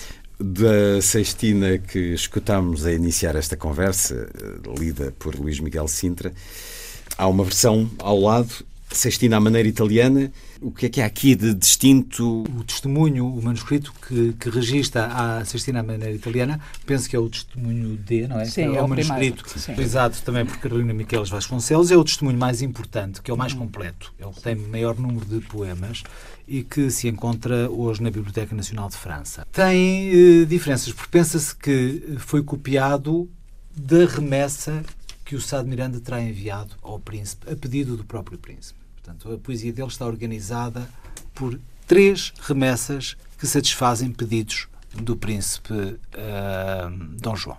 Pensa-se, tudo leva a crer, a Carolina Miqueles uh, deu mais ou menos o percurso uh, normal do que era a tarefa da cópia desse, desse tempo e, portanto, seria próximo da, da vontade, digamos, do Sá de Miranda. Mas, como diz o próprio uh, Manuel de Lira em 1595, uhum. pode muito bem ter acontecido, e o, e o, o Domingos da, da edição de 1614, ele ter enviado ao príncipe e ter continuado a emendar, a reescrever, a alterar. Que é profundamente humano. Ah, claro. Fazemos-lo nós no nosso trabalho. Como, como a Filipe diz, o Sá de Miranda explicita muitas vezes a sua insatisfação com, com a sua obra. Também para além de ser hum. um lugar comum, mas até na prosa, quando ele envia as comédias uh, ao, ao, a um dos infantes, uh, pense, ele, ele, diz com todas as letras, eu estava destinava ao lume a, a, a minha obra, era para queimar. Ele diz isso? Diz, escreve? Mas uh, entre o dizer e o fazer hum, também. É aquela modéstia. Ele constrói muito bem mas, a sua mas imagem. Eu, para além disso, o que, é que, o que é que acham, conhecendo como poucos hoje conhecerão, o que é que representava para ele a poesia que escrevia? Ele tinha consciência deste valor, tinha consciência da sua relevância como poeta, da sua provável eternidade? Que eu só me faço. Eu tenho a certeza que sim, porque ele, ele muitas vezes alerta para isso. Hum. Eu diz: Eu fui o primeiro a fazer isto. Uh, o modelo estrangeiro sou eu que o trago. Uh, sou eu que escrevo comédias em prosa, até agora era tudo em verso. Não está a ser vaidoso, está a ser, está a ser uh, verdadeiro ou nem por isso? Está a ser verdadeiro, não, verdadeiro está a ser, realmente isso, a, a obra está aí, é, é inegável a, a inovação e, e, até se o pode hoje usar temos, com toda hoje, a propriedade. Perfeita consciência disso. A palavra ao revolução. Tempo, ao tempo dele, se é? Ele podia não conhecer uh, outros que noutro lugar, eh, porventura. Ele já era também considerado pelos outros esse, sim. sim, esse revolucionário. Sim, esse... Sim, sim, sim, sim, Ele era conhecido, aliás, vários contemporâneos, eh, enfim, alguns geralmente um bocadinho mais novos do que ele, portanto, poetas mais jovens, no caso do Bernardes, o Pedro Andrade de Caminha, uh, o próprio António, António Ferreira. Ferreira Uh, eram poetas que dialogavam muito com Sá de Miranda, que escreviam poemas para Sá de Miranda, aos quais o próprio Sá de Miranda respondia, portanto era uma espécie de, também de jogo literário, mas um jogo de lisonja, portanto. E, e nestes poemas uh, destes jovens, ou mais ou menos jovens poetas, uh, o que eles de alguma forma faziam era lisonjear Sá de Miranda e mostrar o seu lugar sim, sim. Enquanto, enquanto um poeta reconhecido, enquanto um poeta com valor na época, enquanto um modelo para eles. Uhum. Portanto, o conhecimento de, da obra de Sá de Miranda, na altura, enfim, embora circulasse manuscrita, como, como se sabe, uh, era relativamente estável. Parece, é, é, que os testemunhos nos dizem, não é? E a insatisfação de que ele tanto, tanto fala e que, se, e que diz aos próprios com quem se escreve em vida ele não publicou. Publicou uhum. pouquíssimas uhum. composições no uhum. Cancioneiro Geral, Exatamente. a pedido do Garcia de Rezende, que lhe conseguiu que ele enviasse os poemas que quis eh, que o Garcia de Rezende eh, fixou no Cancioneiro Geral e a partir daí mais nada. Não publicou, mas uh, circulavam. Circulavam, circulavam. Mas uh, é interessante, mais uma vez... De forma autorizada. Hum, e, não, não, e não só. Não, não se sabe muito bem de forma autorizada e como. Quem é que, que quando, quando há um dos cancioneiros, por exemplo, chamado cancioneiro Jurumanha, que, que, que retém muitos, importantíssimo, testemunho da poesia de Sá de Miranda, uh, as diferenças que há, por exemplo, com uh, a fixação dos poemas no tal caderno autógrafo uhum. que está na Biblioteca Nacional de Portugal, a quem se devem são os próprios proprietários do cancioneiro que acrescentam um ponto, como se diz, que alteram é o próprio Sá de Miranda que enviou como uh, obsequio um poema já numa versão diferente daquela que ele tinha para si e que terá emendado no, no, no, no tal catrapácio se, se, se, existe. São muitas interrogações que não conseguimos e a obra é de tal maneira dispersa por esses uh, cancioneiros em versões tão díspares que nos dificultam uh, o que costuma, o trabalho uh, essencial na crítica textual de fazer... Não, não vos foi facilitado esse trabalho. Não é facilitado. Não. não é facilitado. Um monumental puzzle agora reunido na medida possível e temporária, o futuro dirá, uh, se mais ou menos definitiva, neste extraordinário volume publicado pela imprensa nacional de impor respeito a tudo o que aqui está e, e o que é o vosso trabalho de um autor que terá nascido entre 1481 e 1495. Digam-me, porque é difícil perceber. Um biógrafo seiscentista disse que ele tinha vindo ao mundo num dia afortunado para o reino e a partir daí colocou-se o dia do nascimento no dia em que ou começou o reinado de Dom Manuel I em 1495 ou Dom João II em 1481 Há alguma certeza em relação ao dia de nascimento não. ou a cinco séculos, seis séculos de distância? Isto é impossível. Não há certeza nenhuma. Aliás, eh, toda a biografia de Sá de Miranda está cheia de interrogações e esse é um dos principais problemas. É? Nós temos pouca documentação que ateste a datação, por exemplo, da ida para a Itália, ou, ou mesmo o nascimento, ou a morte. Dizer, às tantas, os dados, que são os dados mais básicos de uma biografia, até em Sá de Miranda isso é questionável. E, portanto, o que também não criou, facilita criou o vosso problemas, trabalho. exatamente, não facilita Nem nada o dia da trabalho. morte é certo? Não. Ah, então, mas para um homem que era já tão importante em termos da arte, da escrita, portanto, 15 de março de 1558... É uma suposição. É uma suposição, é uma suposição. por algumas referências aqui a colar. Sim. E portanto, pode ser. Pode ser. É, é, provável que até seja 1558, uhum. até porque sim, a primeira o ano, edição o ano, sim. é a primeira edição sai um ano depois. A primeira edição. Pronto, ao menos o ano sabemos que foi 1558. Agora, a diferença entre ele ter vivido uma vida consideravelmente longa para a época, de 76 anos, ou ter vivido, se calhar, menos 10 ou menos 15, aí é que já não sabemos. Não é certo, porque não. a data do nascimento é completamente incerta. Não há, não há uma carta que ele tenha escrito naquele malfadado ano em que eu nasci de mil. Não. Uh, bom, se conheça, pelo menos até não, agora, não é? Que se conheça está, até agora. Lá está. Ainda há escavações a fazer, ainda há notícias ainda, para ainda, surgirem ainda. nos principais jornais uh, do país ou fora dele. Então também não sabemos se nasceu em Coimbra? Em Coimbra parece, porque ele diz, parece que sim.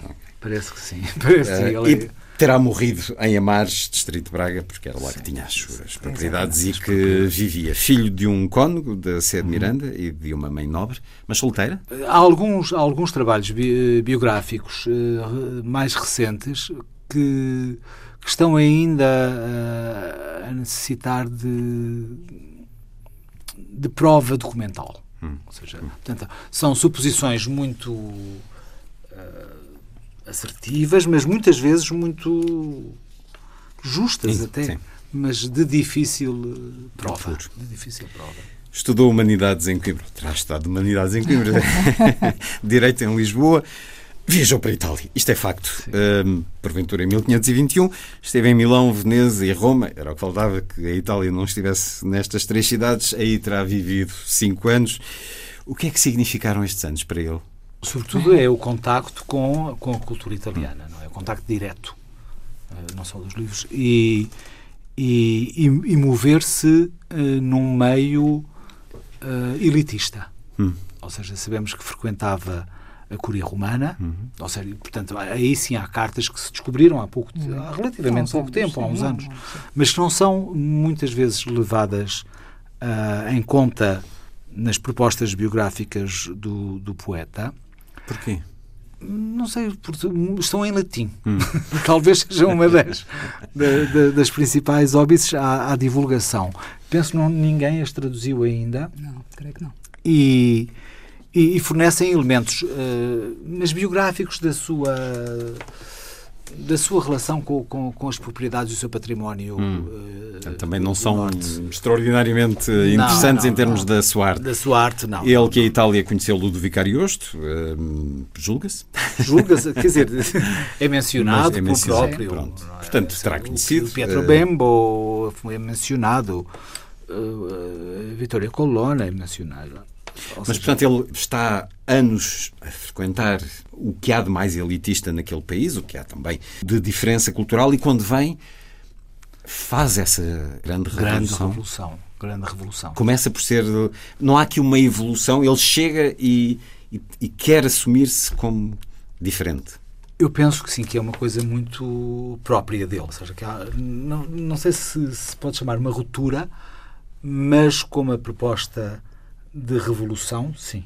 Há uma autêntica revolução na poesia. Recebida com o respeito e o interesse daquilo que é diferente ou ainda com alguns pelos- velhos do Restelo? Pelos seguidores, eu penso que sim, mas é muito engraçado eh, reparar que eh, alguma autoridade intelectual, chamemos assim com todas as aspas, que trata da obra dele, continua a preferir, e isso é dito, que ele era melhor eh, nos versos curtos que nos versos longos. Ou seja, o que ele traz de Itália, como o soneto, por exemplo, era preferível ainda à redondilha. Ele é melhor nisso do que nos outros, que são um bocadinho difíceis para o ouvido português. A própria Carolina Micaelis de Vasconcelos lhe, lhe, lhe, lhe chama por um poeta duro de ouvido. Exatamente. Porque a sintaxe, ou seja, a, a melodia poética que ele propõe não é fácil. Obriga a concentração, a, a obriga a ouvir, a ouvir eh, atentamente.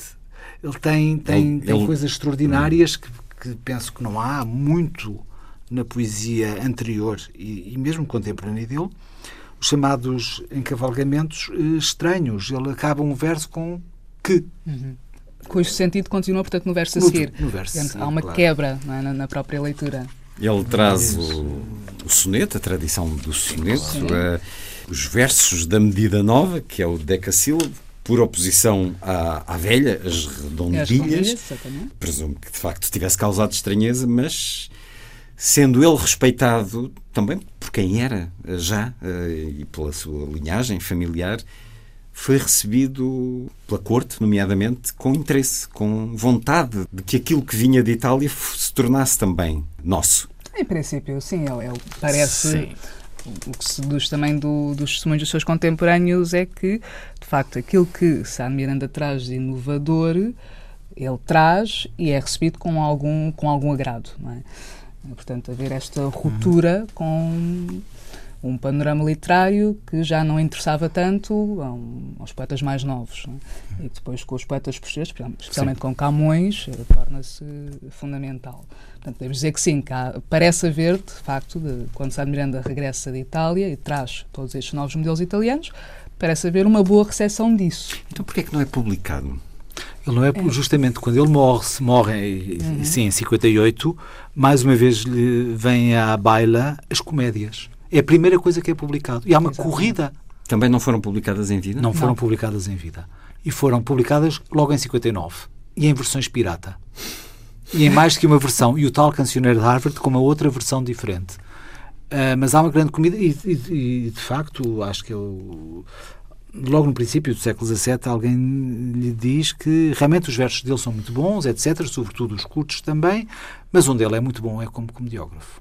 Ou seja, há sempre ainda um apelo a, a uma arte mais reconhecível mais do que propriamente aquela poesia que ainda é muito, para o castelhanismo, novidosa hum. em termos uh, do, dos ouvidos uh, lusos que é preciso habituar-se a, a, gostar de. Sim. É? E, e, penso que é uma das. Mas, mas os, os, os, contemporâneos, sim, a profusão de, de manuscritos uh, uh, com poemas de Sá de Miranda é notável. As comédias, ele era contemporâneo de Gil Vicente. Sim. Uh, com rivalidade a tradição diz que sim, mas acho que não estamos, sabe. É mais uma das coisas que não, sabe. O Teófilo Braga anda por lá, etc. Mas não é certo. Mas não é certo. Não é certo. Não, não. Há um texto biográfico, creio que da uma edição de 1614, A Vida de Sá de uhum, Miranda, sim. Com o português desses tempos, muito antes do, do acordo ortográfico de, de hoje e de muitos outros. Vamos lá ver se a leitura sai. Foi homem grosso de corpo, de miã estatura, muito alvo de mãos e rosto, com pouca cor nele. O cabelo preto e corredio, a barba muito povoada e de seu natural crescida. Os olhos verdes, bem assombrados, mas com alguma demasia grandes, o nariz comprido e com cavalo. Grave na pessoa, melancólico na aparência, mas fácil e humano na conversação. Engraçado nela, com bom tom de fala e menos parco em falar que em rir e porque pode servir para melhor inteligência de algumas figuras, termos e sentenças destes seus papéis, o conhecimento de seus particulares exercícios, direi aqui o que pude alcançar deles. Era inclinado à caça dos lobos e exercitava muitas vezes, indo a ela, futeado todo e à gineta. Jogava ao tabuleiro e nenhum outro jogo, de onde parece que tirou a metáfora de que usa nas éclogas de Basto e na de Numeroso, e alguns outros lugares, como fez o profeta Amós, que do exercício do campo em que se criou, tomou os termos com que escreveu a sua profecia. Tangia violas d'arco e era dada à música, de maneira que, com não ser muito rico, tinha em sua casa mestres dela custosos que ensinavam a seu filho Jerónimo de Sá, de quem se diz que foi extremado naquela arte, e contava Diogo Bernardes, a quem seguimos em muita parte disto, que quando o ia ver, vivendo em Ponte de Lima, pátria sua, lhe mandava tanger o filho em diversos instrumentos e o repreendia alguma vez de algum descuido. Foi sóbrio e austero consigo e largo com algum excesso com os hóspedes, que indiferentemente agasalhava com gosto particular, costumando a dizer que o livravam de si o tempo em que os conversava e com razão, porque se conta dele que, estando sem gente de cumprimento, e ainda com ela se suspendia algumas vezes, e muito de ordinário derramava lágrimas sem o sentir, porque quando lhe acontecia à vista de alguém, nem as enxugava, nem torcia o rosto, nem deixava de continuar no que ia falando. Parece que, como outro Heráclito, com a mágoa do que lhe revelava o espírito dos infortúnios da sua terra, de que nestes papéis seus se vê quão grandemente se temia. É um texto que está na edição de 1614. Vicente Álvares é o autor, que aqui nos dá também em latim o epitáfio de Francisco de Sá de Miranda, mas é um texto muito curioso, nomeadamente este certo, porque nos dá Será que podemos confiar? Mas aparentemente sim, porque estamos aqui com muita proximidade e com testemunhos escritos, diretos. Dá-nos uma personalidade um pouco fechada. Mesmo a questão de Itália, aquilo que julgo já ter lido é que ele veio de lá também chocado com alguma devassidão de costumes, nomeadamente a nível do clero ou da corte, já não me recordo. Ele era um homem muito fechado em si, muito focado na escrita. Que é que sabemos sobre ele nesse, nessa personalidade? De Filipe. É, é, de facto é o que parece. Ou seja, o, o, que sabemos mais uma vez é através da poesia, como quase tudo. Um, e de facto o que a poesia dele nos diz, até pelo próprio moralismo de que está imbuída, uma crítica muito forte uh, à corte e aos maus costumes, mostra que Sá Miranda, aliás, há um verso muito famoso, aquele verso talvez mais famoso dele, ao meio de um só parecer, em que Sá Miranda dá a entender que se afasta da corte, e afasta-se efetivamente da corte para viver para o campo. E este afastamento da corte tem a ver um bocadinho com esta visão Sá Miranda de que a corte, de alguma, de alguma forma, degradou-se. E, portanto, ele, enquanto uma espécie de homem virtuoso, poderíamos dizer assim, não quer fazer parte disso. E, portanto, ele afasta-se para o campo, enquanto, enfim, mais ou menos, também é um bocadinho um lugar comum, é? o campo como um lugar ameno, é? de fascínio, uma espécie de paraíso uhum. uh, escondido. Mas de reclusão também. Sim, de reclusão. E, portanto, Sá Miranda parecia ser efetivamente fechado, um bocadinho fechado, podemos dizer assim. Mas é só do pouco que sabemos através da poesia dele, mais uma vez. Sim, sim, essa, essa escolha bucólica, digamos assim, uhum. para, para a vida está em toda a obra. Ele está constantemente hum. quase anunciando a perfeita Arcádia, hum, estando re, recluso por vontade própria entre os bons amigos uh, no campo, contra o lugar do, do mal, que é uh, aqui simbolizado talvez na corte, ou, uma, ou a corrupção da cidade. Isso não lhe criava inimigos? Justifica um pouco a não publicação? Ser crítico com a corte? Criticava-se mais do que nós hoje pensamos é, que possa acontecer. e de formas até bem mais uh, incisivas, se calhar, claro. do, que, do que as que Sá Miranda usa. É? E a poesia dele ao longo da vida muda muito, para além da questão da Itália. Sentimos o envelhecimento, nomeadamente, mais melancolia, mais ou mesmo na forma? Hum, mais uma vez, uh, muitos dos poemas sim. são difíceis de datar. Exatamente. Não é? E nós uh, temos. Se nem o nascimento e a morte, quanto mais um poema. e temos sempre a tendência de querer ver na poesia elementos biográficos. É? é? um fascínio que, que, claro. quiser sobre nós também, para encontrar o homem atrás do artista. Não sei até que ponto, em alguns será mais fácil eh, que estabelecer uma cronologia da obra, noutros mais difíceis. Sabemos de certeza que os que estão no Cancioneiro Geral foram dos primeiros. Claro. É? E, e ele, mas ele continua, penso eu, a medida. Uh, as chamadas cantigas e vilancetes, ou seja, a poesia mais antiga e de cariz mais tradicional, uh, ele, ele de vez em quando penso que regressa essa forma. Mesmo depois, já da, da, das próprias uh, éclogas à maneira italiana, inclusivamente, e, e às outras medidas, à canção de Petrarca, etc. Isso, de certeza que é, é de, um, de um tempo mais maduro. A conversa com José Camões e Filipa de Freitas são responsáveis pela edição da poesia de Francisco Sá de Miranda na imprensa nacional. É um extraordinário momento também na edição portuguesa, sendo que tivemos também o ano passado uh, outra edição na Síria Alvim, da obra completa de Francisco Sá de Miranda, fixada e anotada por Sérgio Guimarães de Souza, João Paulo Braga e Luciana Braga. Aqui, o que é que temos de novo? Bom, vamos, vamos ler alguns inéditos uh, que foram descobertos, enfim, recentemente, num manuscrito, num cancioneiro, uh, que não, não foi localizado por nós, mas uh, foi amavelmente cedido, emprestado uh, pelo professor Telmo Verdelho, que tem uma composição absolutamente inédita de Sá de Miranda e que não existe em mais nenhum manuscrito. Portanto, essa é uma grande novidade. Qual é? Diga-me é o número 126 da nossa edição. Da nossa edição. Uh, Sá de Miranda, insatisfeito com a sua própria obra, vai reescrevendo uhum. e apresentando versões de tal maneira diferentes que se consideram mesmo poemas diferentes daqueles que partiram.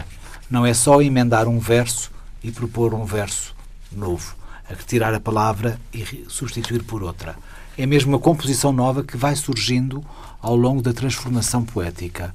E, e, o que esta edição faz é oferecer, tanto quanto possível, as variadas versões de um mesmo poema, de leitura contínua. Por exemplo, noutras edições, sobretudo na Carolina aquelas mais, mais uma vez, uh, eram dadas em notas as variantes, o que às vezes é cansativo de ler e torna a ler.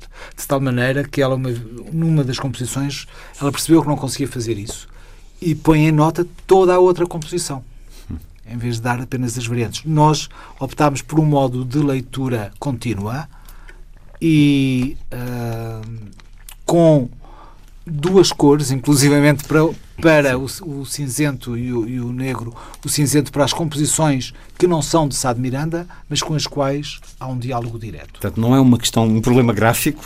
Exatamente. não se assustem. uh, não vão devolver o livro. De propósito. É propositadamente uh, e facilita, de facto, muito de imediata apreensão visual do que é que está a ser dirigido a Francisco Sá de Miranda e do que é a sua resposta.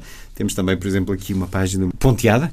É, o ponteado é, é, é, é, utilizado normalmente para indicar os locais onde falta texto. A inexistência do texto. Sabemos que tinha que estar ali texto, mas é, não E está. é importante saber que isto está a ser dirigido a um texto que não está aqui. Porque se pode comparar com o outro onde está texto nesse local que ficou vazio, vazio. nessa versão. À espera de... Não é? Portanto, à espera de alguém o preencher ou do próprio, ou o próprio, se calhar, não queria ali lugar nenhum e nós é que acreditamos que, se calhar, que... há uma falta, qualquer ali.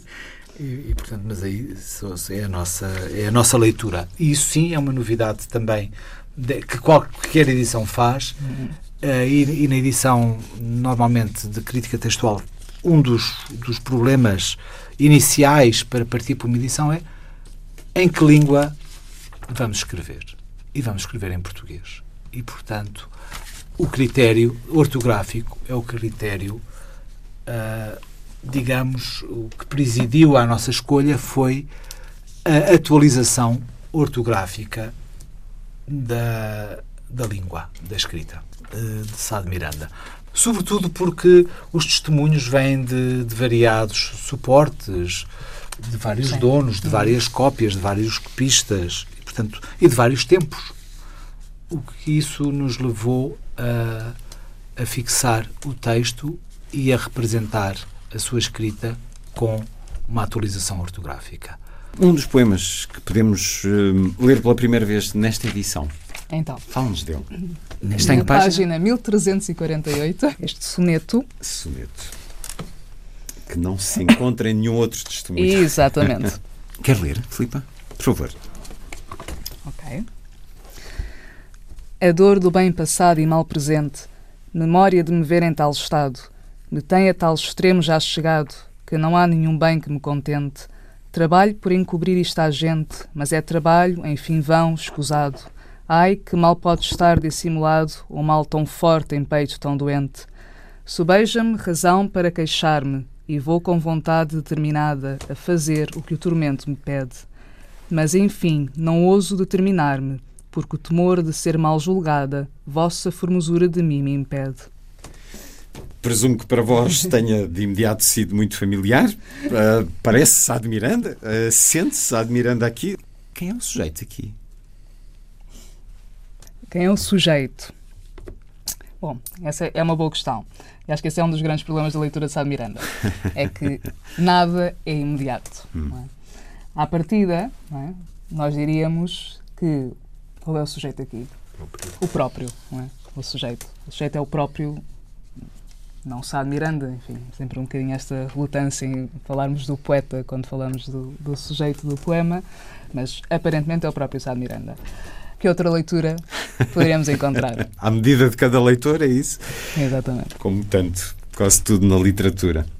E especialmente na poesia. E especialmente na poesia, naturalmente. Uma das muitas razões para nos surpreendermos com esta nova edição de poesia de Francisco de Sá de Miranda, mas há muitas mais, há toda uma obra para reencontrar, para conhecer no percurso proposto desta edição, que além da poesia, o que é que traz em termos de aconchego teórico? Digam-nos, para além, enfim, já li alguns certos de alguns dos, uhum. dos, estudos, dos estudos uhum. uh, das investigações aqui postas em, em, em palavras escritas. Pedimos a, a especialistas uhum. uh, na obra de Sá de Miranda que nos uh, brindassem com pequenos e rigorosíssimos estudos, muito uh, quase de encomenda, que fizemos de maneira a poder abranger uh, temáticas que pudessem, de algum modo, uh,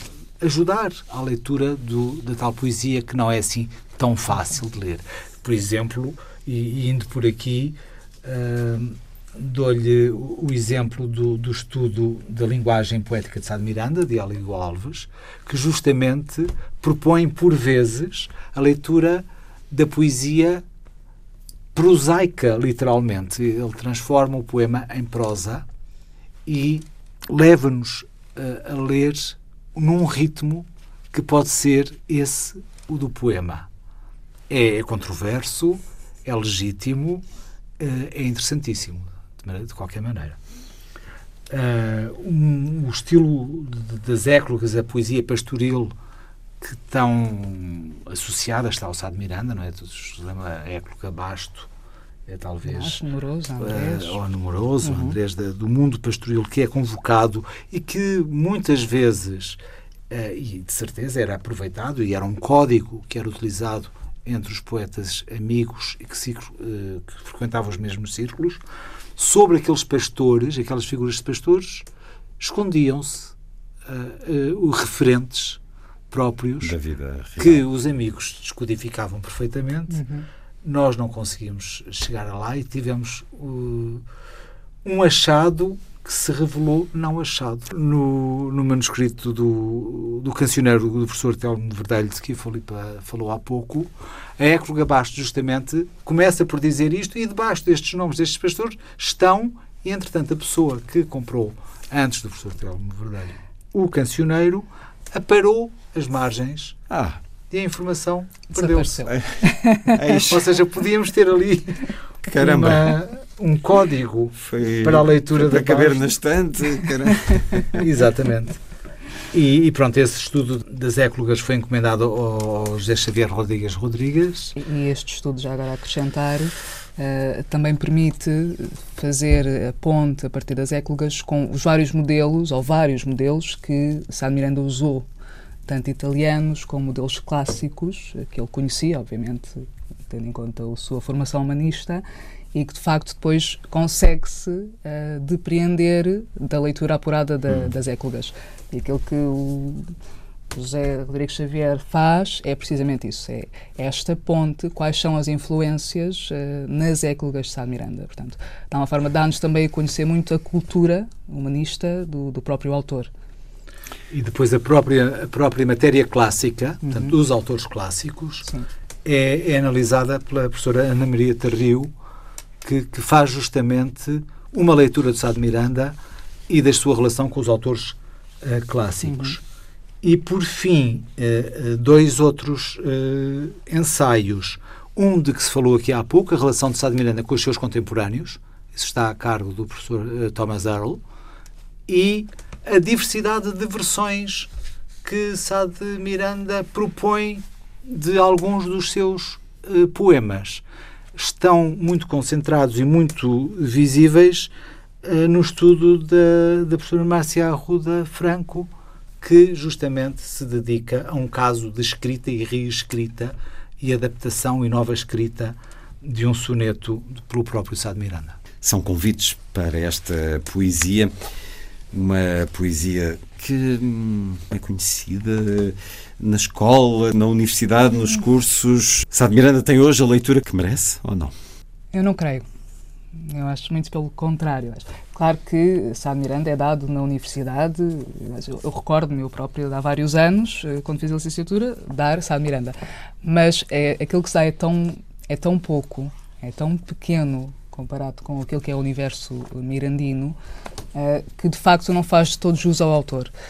Uh, e creio que na, eu creio que na escola uh, atualmente já nem existe uh, referência a Sá de Miranda. Ou, ou, se existe no é meramente secundário no não ensino há, secundário. Não, não há. O, o, que existe, quanto muito, é enfim, apenas uma referência ao autor como o introdutor do soneto, enfim, como uma ponte depois para, para Camões, não é? Mas enquanto autor a estudar, não. Não, acho que Sá Miranda ainda continua muito aquém hum, do que se esperaria. Serão familiares alguns poemas, alguns sonetos. Há tanto, há tanta descoberta a fazer nesta narrativa que nos é proposta também na extraordinária edição que agora ambos uh, prepararam para a imprensa nacional, livro com apresentação no dia 5 de maio na Biblioteca da Imprensa Nacional e será uma forma também de quem nos escuta voltar a a conhecer melhor esta aventura, este extraordinário trabalho. Querem terminar com um certo, uma leitura do vosso gosto? Ler um... Pode ser, Filipe, temos esse gosto. Pode. Uhum. Talvez ler uma cantiga, já que um, um soneto. Um soneto. Como já lemos um soneto, talvez uma cantiga. Uh, para... Não, há, há, os famosos, Bem, não é? Claro. O famoso. Que, há, há, há, versos que perduram e muitas vezes não sabemos que vem do Sá de Miranda. O que farei com tudo arte, claro. por exemplo. Sim, esse, esse mais é usado. Uh, repescado, reutilizado por tantos. O, o sol é grande, não é? Hum, esse é muito bonito também. Esta cantiga também é bastante conhecida, não? O Comigo me Desavim. Talvez esta, Luís. Vamos a isso. Página 176. Mais, a mais pessoana. Um dos mais pessoanos para si é. Exato, exatamente. Certamente. comigo me desavim, no extremo som do perigo. Não posso aturar comigo, nem posso fugir de mim. Com dor da gente fugia antes que esta assim crescesse. Agora já fugiria de mim, se de mim pudesse. Que meio espero ou que fim do vão trabalho que sigo, se trago a mim comigo, também amigo de mim. Muito obrigado, Filipa. Poesia de Francisco de Sá de Miranda, a edição de José Camões e Filipa de Freitas é um acontecimento editorial neste ano a edição da Imprensa Nacional, onde o teatro de Sá de Miranda está também já publicado, as uh, comédias, uh, nomeadamente. A vossa envolvência com Francisco Sá de Miranda termina por aqui ou, ou não? Ou vai continuar? Eu penso que vai continuar. Vai continuar uh, sempre até a convicção que eu tenho e que às vezes consigo exercê-la, que é a convicção de que a edição, se nós o pusermos uh, com, com a facilidade que a língua portuguesa nos dá, com dois verbos, a edição é um estar e não é um ser. Portanto, não há uma edição definitiva. Está-se, naquele momento, com a edição do Sá de Miranda. Daqui a um tempo, penso e espero que se esteja noutro estado da edição do Sá de Miranda. Não é trabalho, é vida. E é Exatamente. um gosto. Poesia de Francisco Sá de Miranda, edição de José Camões e Filipa de Freitas, a quem muito agradeço terem vindo à Antena 2. Obrigada. Muito obrigado. Cantiga. De quem me devo queixar? De vós que pudera ser, não vos sei triste culpar. Fica somente o sofrer. Se mais fica, é suspirar. Os meus suspiros até agora quase eram contentamentos. Também de prazer se chora. Entraram males de fora, não um, não dez, mas seiscentos. Não lhes bastou entrar, mas ainda sempre crescer. Onde há de ir isto a parar? Não fica senão sofrer e o mudo do suspirar. Mas os suspiros que são, salvo o ar espalhado ao vento, onde brada o coração. Nossos ouvidos não vão, deixam tudo ao entendimento. Que me eu quisesse queixar, quem me poderia querer? Deixai, e venha o pesar, que pode o pouco empecer, que pode muito durar.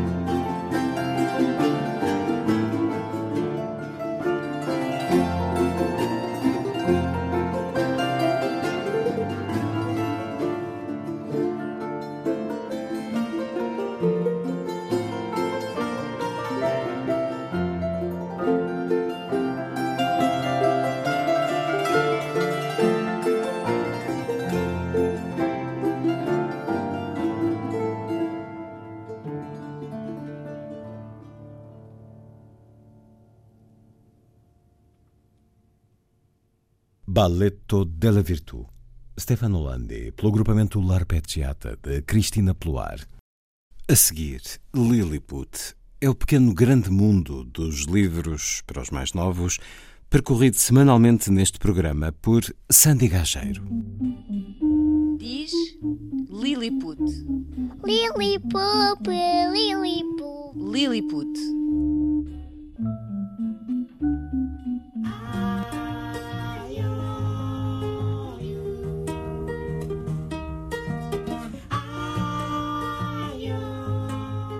No Dia Mundial da Criança, falamos de O Lobo Bom, um canal de YouTube que conta histórias. Olá, bem-vindo e bem-vinda ao nosso canal O Lobo Bom, onde iremos partilhar imensas histórias contigo.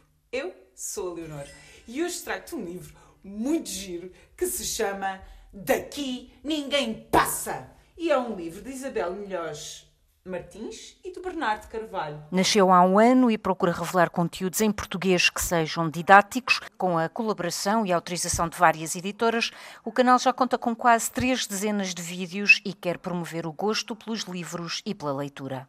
Mas, mas isso é um absurdo! Oh. Hum. O que é que se passa? O que se passa é que ninguém pode passar. Os responsáveis são a Leonor Costa, o André Rijo e a Joana Louçã, todos fãs de histórias infantis. Quem é que achas que ganhou? As pessoas todas que passaram e foram para onde quiseram. Vitória, Vitória. E acabou a história. O coletivo revela que, depois de algumas dificuldades iniciais, contam já com a colaboração de diversas editoras como é a Diquer, a Planeta Tangerina, Bizâncio, Book Smile, Barca do Inferno, Presença, entre outras, e têm conteúdo inesgotável para continuar. Explicam que a ideia não é totalmente original, principalmente em vídeos estrangeiros, mas quiseram dar um toque mais polido, utilizando duas câmaras, uma luz de estúdio mais animada, acompanhar a leitura com algumas notas musicais musicais e, acima de tudo, manter um interesse e fácil compreensão de quem assiste. Se tiverem curiosidade, procurem o Lobo Bom e tenham um feliz dia e Semana da Criança, a melhor semana do ano.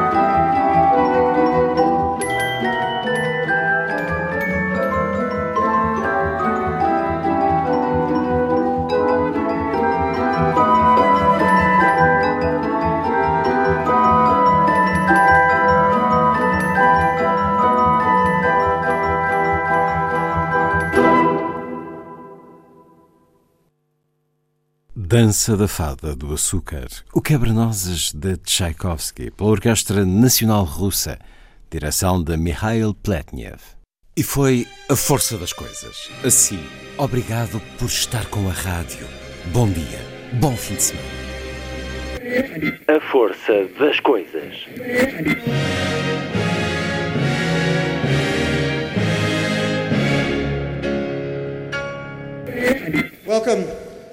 To the 109th last night of the proms.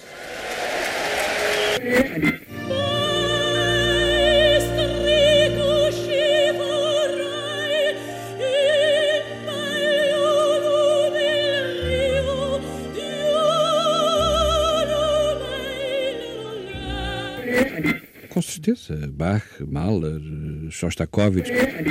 Um programa de Luís Caetano. 12.